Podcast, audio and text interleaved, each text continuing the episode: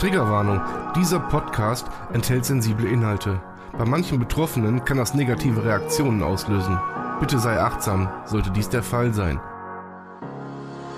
Die Gedanken kreisen frei an jedem gottverdammten Tag. Emotionen kochen hoch bei jedem Wort, was ich nicht mag. Ich will niemanden verletzen mit den Worten, die ich sag. Und macht der Kobold in meinem Kopf so weiter, seht ihr mich schon bald im Sarg. Der Mensch in meinem Spiegel, ich hasse ihn so abgrundtief. Ich werd ihn auch nicht los. Mein bester Freund im höchsten Tief, den Absprung schaff ich leider nie. Denn ich bin so krass naiv. Auf meine Krankheit passt hier auch kein Adjektiv. Border allein. Der Podcast eines Depressiven. Von und mit Sven. Ich will und kann nicht mehr, hol mich doch hier raus. Dieser Teufelskreis in meinem Kopf, ich halte es nicht mehr aus. Ich bin ein Fehler im System, so fühle ich mich hier jeden Tag. Brech zusammen unter der Last, die ich auf meinen Schultern trag. Viel Spaß mit Border allein.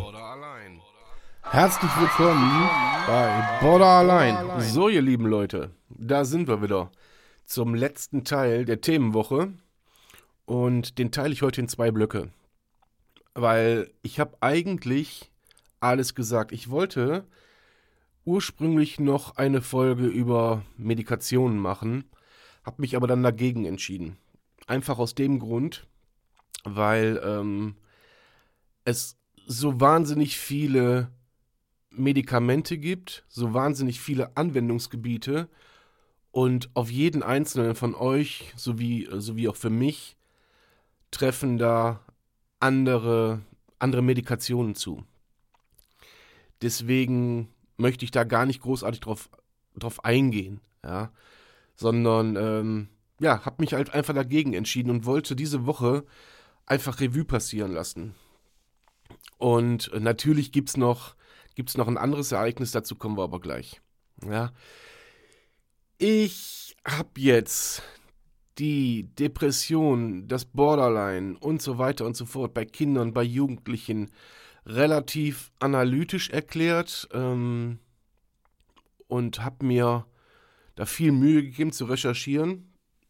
Habe mir jetzt auch die beiden Folgen nochmal angehört und natürlich ist da viel Input. Ich möchte an der Stelle nochmal ganz klar sagen, dass das alles Kann-Optionen sind. Das sind alles Kann-Optionen und ja, dabei möchte ich es auch eigentlich belassen. Die Folge hier halte ich eigentlich relativ kurz. Mit relativ kurz vertue ich mich das ein oder andere Mal, weil ich komme ja eh wieder im Redefluss. Ich kann es ja gar nicht ändern. Es ist, wie es ist und ja, deswegen hört ihr das ja auch hier. So, ähm, ich überblicke nochmal eben kurz mein, meine, ähm, meine Stichpunkte es gibt nur noch ein Thema, was ich eigentlich, eigentlich gerne ja, ansprechen will. Und das versuche ich mit aller Vorsicht. Es geht um das Thema ADHS bei Kindern. Und um die Tatsache, wie, wie lax damit umgegangen wird. Ich will hier auch ganz klar feststellen, dass, ähm, dass es definitiv viele Kinder gibt, die diese Krankheit haben. Oder diese, dieses, ähm, früher hieß es ADS und äh, mittlerweile heißt es ja ADHS. Es ist das Gleiche. Auch, äh, auch da vertun sich immer noch viele, die sagen, ja, mein Kind hat nur ADS. Nee, nee, das ist, ADS ist einfach ein veralteter Begriff. Und erstmal einen Kaffee. Ich muss ein wenig die Stimme ölen. Die hat die letzten Tage extrem gelitten. Aber dazu komme ich gleich. Und ähm, wo war ich stehen geblieben? Ach ja, genau. So, und da ist natürlich dieses eine Medikament, was da verschrieben wird. Und das ist das Einzige, worauf ich eingehen möchte, weil ich das tatsächlich, ach, wie soll ich das erklären, nicht als, als Gefahr sehe, sondern eher als zu oft, zu unnötig verschrieben. Ich habe ja, wie ihr wisst, habe ich lange Zeit ähm, eine Kampfsportschule gehabt und habe dann natürlich auch Kinderkurse gehabt. Das war eigentlich das Gros an Kursen. Ich war an Schulen und Kitas unterwegs und habe da meine Präventionsarbeit gemacht, Anti-Gewalt-Training und so weiter und so fort. So, das nur noch mal für diejenigen, die es nicht wissen. Und dementsprechend habe ich, ich sage jetzt einfach mal im Monat, ungefähr 300 Kinder. Ungefähr 300 Kinder äh, bei mir in den jeweiligen Kursen begrüßen dürfen. Von diesen 300 Kindern waren es bestimmt, und das ist jetzt wirklich nur eine grobe Schätzung, waren es bestimmt 100 Kinder, die, äh, die diese Diagnose ADHS hatten. Oder Kinder, wo die Eltern gesagt haben, ähm, ja, ich lasse mein Kind gerade auf ADHS prüfen, der kann sich nicht konzentrieren, dies, das, jenes. Ich hab dann jedes Mal so ein Ziehen im Bauch. Weil wenn ich die Kinder da erlebe, wenn sie nicht bei ihren Eltern sind, dann habe ich natürlich bei dem einen oder anderen Kind war ich absolut, gehe ich absolut d'accord oder bin absolut d'accord gegangen. War, war einfach so. Waren schwierige, schwierige Kinder. Ich bin aber immer wieder, und da sage ich ganz ehrlich, so wie es ist, immer wieder zu dem Schluss gekommen, das Kind oder das Problem, das man dem Kind anlastet, ist ein hausgemachtes Problem. Früher nannte man ADHS Zappelphilipp. Das war ein Kind, was einfach unruhig war, möglicherweise äh, hatte es auch Probleme, sich zu konzentrieren. Dass auch da die, äh, die, wie soll ich sagen, die Wissenschaft oder wie auch immer oder die Studien jetzt mittlerweile ganz andere sind als noch vor 30 Jahren, das ist mir auch klar und das ist auch gut so. Und ich finde es auch gut, dass sich der Thematik ange, äh, angenommen wird. Ich jedoch bin trotzdem der Meinung, dass viele Diagnosen einfach zu früh gestellt werden. Und ich weiß, ich weiß ganz einfach, dass viel Geld, viel, viel Geld in der Pharmaindustrie mit, diesem, mit diesen Medikationen verdient wird. Und ich, ich nenne mal eine Medikation, die eigentlich jeder kennt, und das ist Ritalin. Ritalin, liebe Leute, fällt unter das BTMG, unter das Betäubungsmittelgesetz. Das wirkt, das muss man sich jetzt einfach mal, einfach mal so auf der Zunge zergehen lassen. Das wirkt wie Kokain. Lass das mal einen Augenblick sacken. Das hat keine andere Wirkung als Kokain, eine aufputschende Wirkung. Und es schafft vor allen Dingen eins, eine psychische Abhängigkeit. Das darf man mal nicht außen vor lassen. Und ich finde, bevor man Ritalin in ein Kind stopft, in Anführungszeichen, sollte man sich zumindest, zumindest eine Zweit- und eine Drittmeinung einholen. Viele Eltern haben das auch getan. Und jetzt kommt der Knackpunkt. Auch die Zweit- und Drittmeinung, also sprich äh, jeweilig ein anderer Arzt, verdient da ein Heidengeld dran. Oder die Pharmaindustrie verdient ein Heidengeld. Ich will jetzt gar nicht so auf das ganze System eingehen, was die Pharmaindustrie in Verbindung mit den behandelnden Ärzten, was das alles darstellt, welche Problematiken, welcher Schmuder betrieben wird. Das äh, das wäre jetzt hier viel zu viel. Will ich auch gar nicht. Da gibt es auch ähm, 8000 verschiedene Meinungen und ich habe halt meine Meinung dazu. Ja. Und ähm, Ritalin zum Beispiel wird auch eingesetzt, und das weiß ich zufällig ganz genau, bei Narkolepsie. Narkolepsie ist eine relativ selten auftretende Schlafkrankheit. Ja? Die Betroffenen, die sind nicht in der Lage, sich wach zu halten.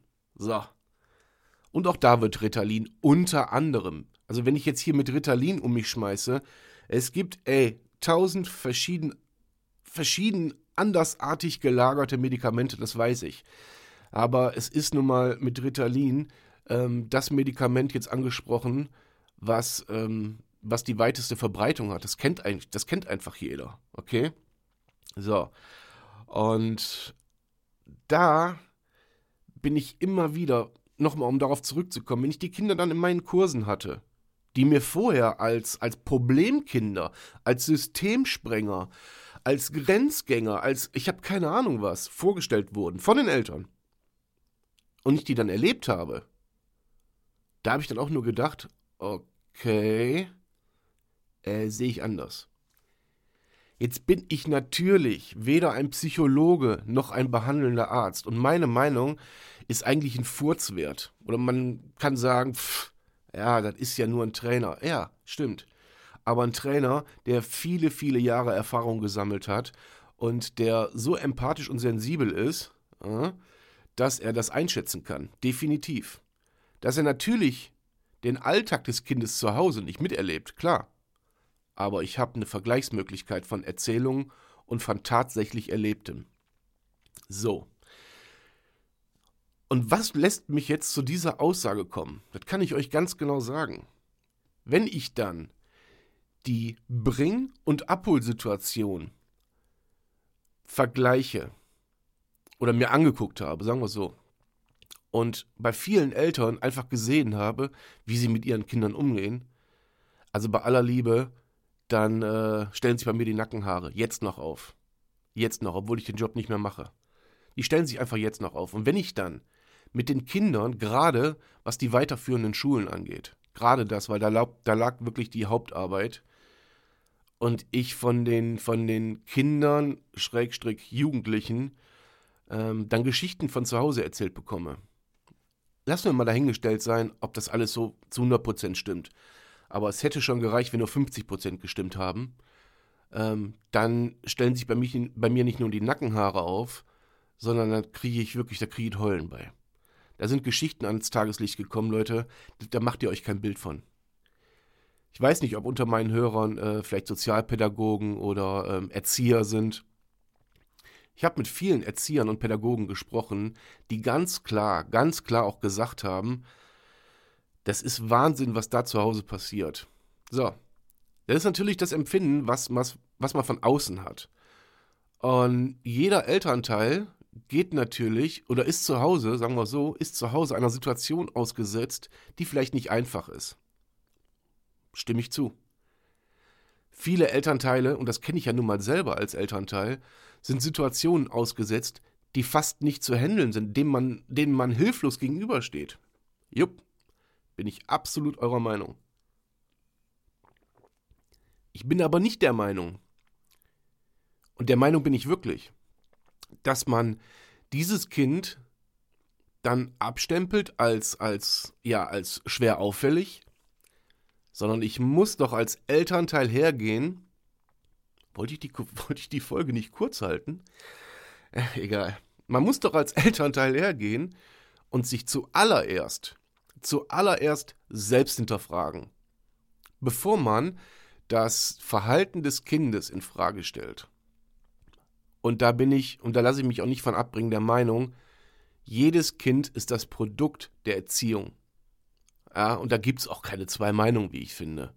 Was ein Kind vorgelebt bekommt, wird es nachleben. Es hat gar keine andere Wahl. Okay? Es hat einfach keine andere Wahl. Und jetzt hört euch mal nur, die habe ich mir hier aufgeschrieben, die Nebenwirkungen nur von Ritalin. Ja, die könnt ihr überall im Netz finden. Mühe könnt ihr euch sparen, habe ich schon erledigt. Und zwar, die stärkste Nebenwirkung das ist immer wieder herrlich zu lesen, sind Depressionen. Die Nebenwirkung steht allerdings auch bei jedem Antidepressiva. Ist egal, darum geht es jetzt nicht. Also Depression, Halluzination, Schlafstörung, Stimmungsschwankung, Nervosität, Reizbarkeit, ein Gewichtsverlust, Essstörung und Übelkeit. Dieses Methylphenidat ist ein Wirkstoff, oder es ist, äh, das, das Feld, das ist ja, Methylphenidat ist ja praktisch der Oberbegriff. So. Ähm, habe ich vorhin schon erwähnt, fällt unter das Betäubungsmittelgesetz. Und wenn ihr euch mal die ganzen Wirkstoffe nur mal so ein bisschen gedanklich mal so an euch vorbeiziehen lasst, ähm, dann, ich weiß gar nicht, wie ich das ausdrücken soll, dann sollte sich doch wirklich ein, ein Riesenschauer über dem Rücken äh, bei euch breit machen und man, der klare Menschenverstand sollte doch sagen, okay, bevor ich zu diesen Mitteln greife, ähm, lasse ich alles, alles oder ich lasse nichts unversucht, äh, meinem Kind das zu ersparen. So.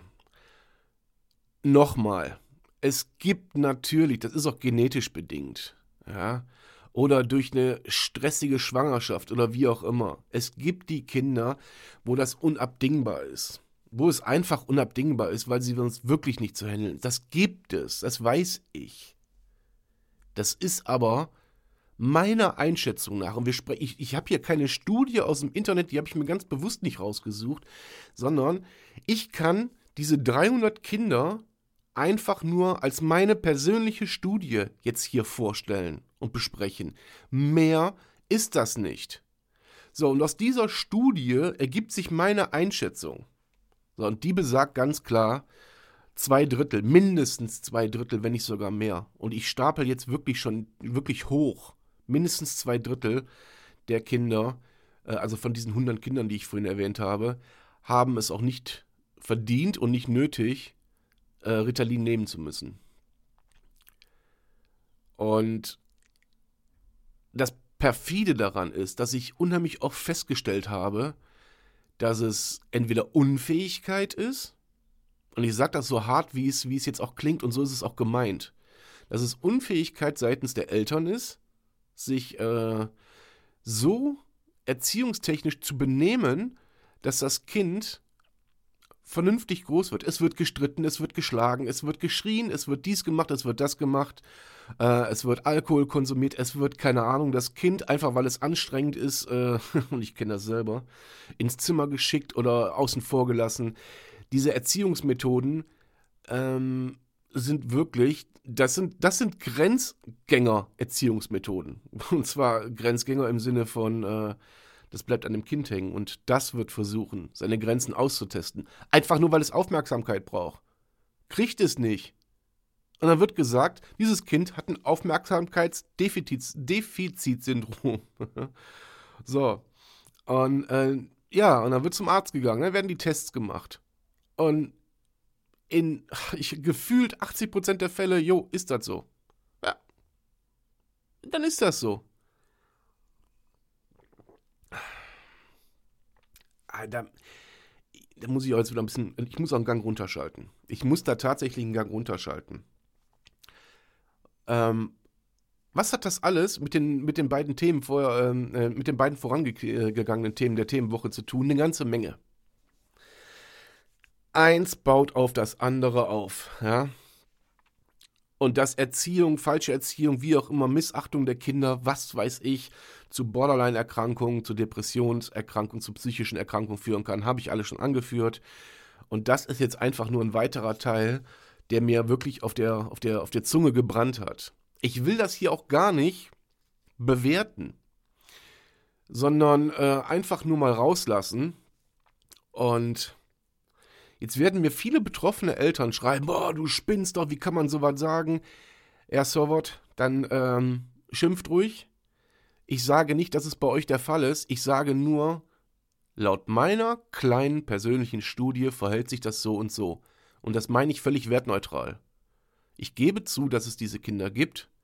Das ist aber keine Legitimation zu sagen, ja, dann gehört halt mein Kind zu dem, zu dem Drittel, das, ähm, das auf jeden Fall Medikation braucht ja, dann äh, hoffe ich, dass ihr auf einen guten, wirklich sehr guten Arzt trefft, der vielleicht noch nicht dem Zwang des Geldverdienen müssens, äh, der diesem System nicht unterliegt, der äh, ja da noch ein bisschen außen vor ist.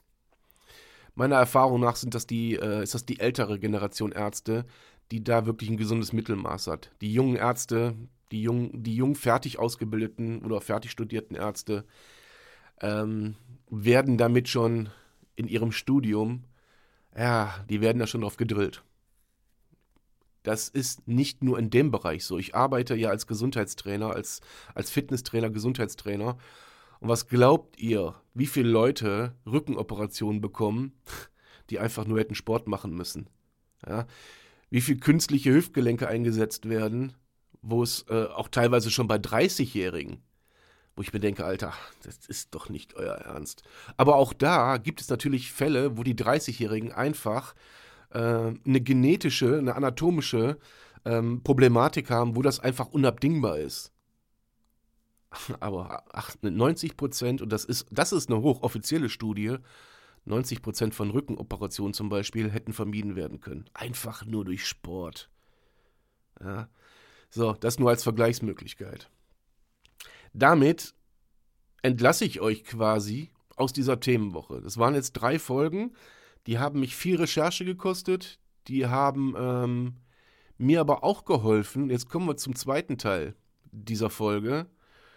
Und da will ich nicht ohne Stolz, ach drauf geschissen, Alter, ich platze vor Stolz. Ich platze vor Stolz. Ich habe mein eigenes Buch draußen. Ja! Ich müsste jetzt hier an dieser Stelle eigentlich den Applaus einspielen, aber das wäre zu viel der Beweihräucherung. Ich habe mein eigenes Buch draußen. Border allein, mein Leben mit Borderline. Ich werde hier in den Show Notes, werde ich, äh, also in der Beschreibung des, äh, der, des Podcastes hier, werde ich den Link reinpacken, wo ihr das Buch bestellen könnt bei Amazon und Kindle. Ja, oder ist ja eigentlich dasselbe. Und ähm, ja, ich habe auf, ich glaube, keine Ahnung, knapp 80 Seiten habe ich meine Story gepaart mit immer wiederkehrenden Informationen, die ich da so eingebettet habe. Ja, habe ich ein Buch geschrieben innerhalb von ein paar Tagen, weil ich das Gefühl hatte, es musste raus. Ich wollte schon immer, oder es war schon immer ein Traum von mir, ein, ein eigengebundenes Buch, mein, eigenen, mein eigenes nennen zu dürfen. Ja. Ich habe nur auf den Zeitpunkt gewartet und der war jetzt da. Und ich hoffe, ich hoffe, dass ihr das fleißig bestellt und ähm, dass dieses Buch auch weiter zur Aufklärung beiträgt und ähm, ja, ich platze da wirklich vor Stolz. Ich warte jetzt gerade noch auf die, ich kriege noch ein paar Autorenausgaben zugeschickt. Die gucke ich mir an und wenn ich die für gut befinde, dann, äh, naja, dann, wir werden sehen. gut, ihr lieben Leute. Also, kauft das Buch. Es ist auch als E-Book erhältlich bei Kindle.